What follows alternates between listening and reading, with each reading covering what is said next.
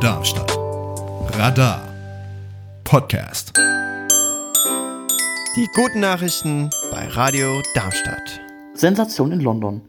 Erster Biber-Nachwuchs seit 400 Jahren. Eine kleine und herzige Sensation gab es kürzlich in London. Dort wurde ein Biber-Baby entdeckt. Das erste seit wohl mehreren hundert Jahren. Es ist vor allem ein großer Erfolg für die Stadtverwaltung von Enfield, einem Stadtteil von London. Diese hat erst im Jahr 2022 ein Programm zur Wiederansiedlung von Bibern in London gestartet, um sie nach 400 Jahren wieder in die Hauptstadt anzusiedeln. Die Initiative ist Teil eines umfassenden Projekts zur Wiederbewaldung und zum natürlichen Hochwassermanagement. Das Capel Manor College, eine Umweltschule in London mit über 3000 SchülerInnen, will den kleinen Biber nun erst einmal einfangen, wie die Wohltätigkeitsorganisation Beaver Trust es empfiehlt. So soll das Biberbaby gründlich von einem Tierarzt untersucht werden, um sicherzugehen, dass es gesund ist. Außerdem will man damit herausfinden, ob der kleine Biber ein Männchen oder ein Weibchen ist. Neues Bundesinstitut soll Prävention gegen Krankheiten stärken. Die Bundesregierung will besser gegen weit verbreitete Krankheiten wie Krebs, Demenz und Herz-Kreislauf-Probleme vorgehen. Sie gründet dafür ein neues Institut. Eine neue Bundesbehörde soll künftig darüber aufklären, wie sich weit verbreitete Krankheiten wie Krebs, Demenz und Herz-Kreislauf-Probleme verhindern lassen. Bis 2025 soll das Bundesinstitut für Prävention und Aufklärung in der Medizin, kurz BIPAM, aufgebaut werden, wie Bundesgesundheitsminister Karl Lauterbach ankündigte denn es fehle in Deutschland bisher an wirksamer Vorbeugung. Das bisherige System sei zu stark auf Behandlung schon bestehender Krankheiten ausgerichtet. Lauterbach sagte, Deutschland gebe so viel wie kein anderes EU-Land für Gesundheit aus, ist bei der Lebenserwartung aber trotzdem nur Durchschnitt.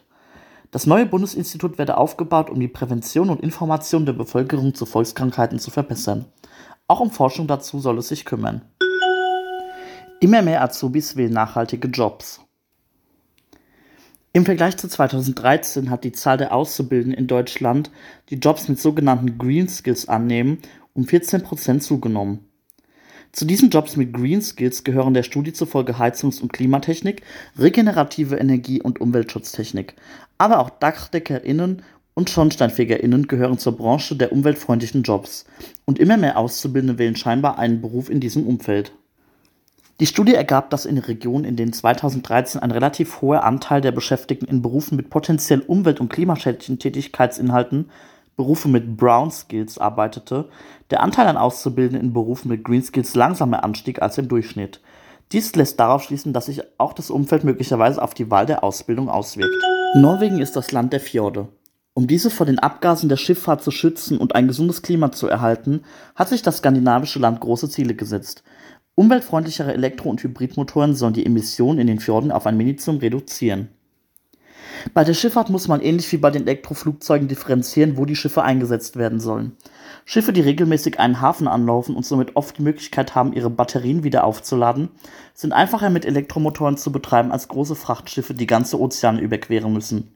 Neben dem reinen Elektromotor sind deshalb auch hier Hybrid- und LNG-Antriebe eine umweltfreundlichere Alternative zu dem normalen Diesel-Schwerölgemisch.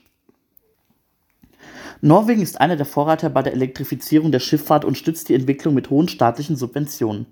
Kein Wunder, dass die norwegischen Reedereien weltweit eine Spitzenposition bei der Umstellung auf umweltfreundlichere Schiffsantriebssysteme erreicht haben. Das waren die guten Nachrichten für diese Woche. Sprecher und Redaktion war Louis Stenger.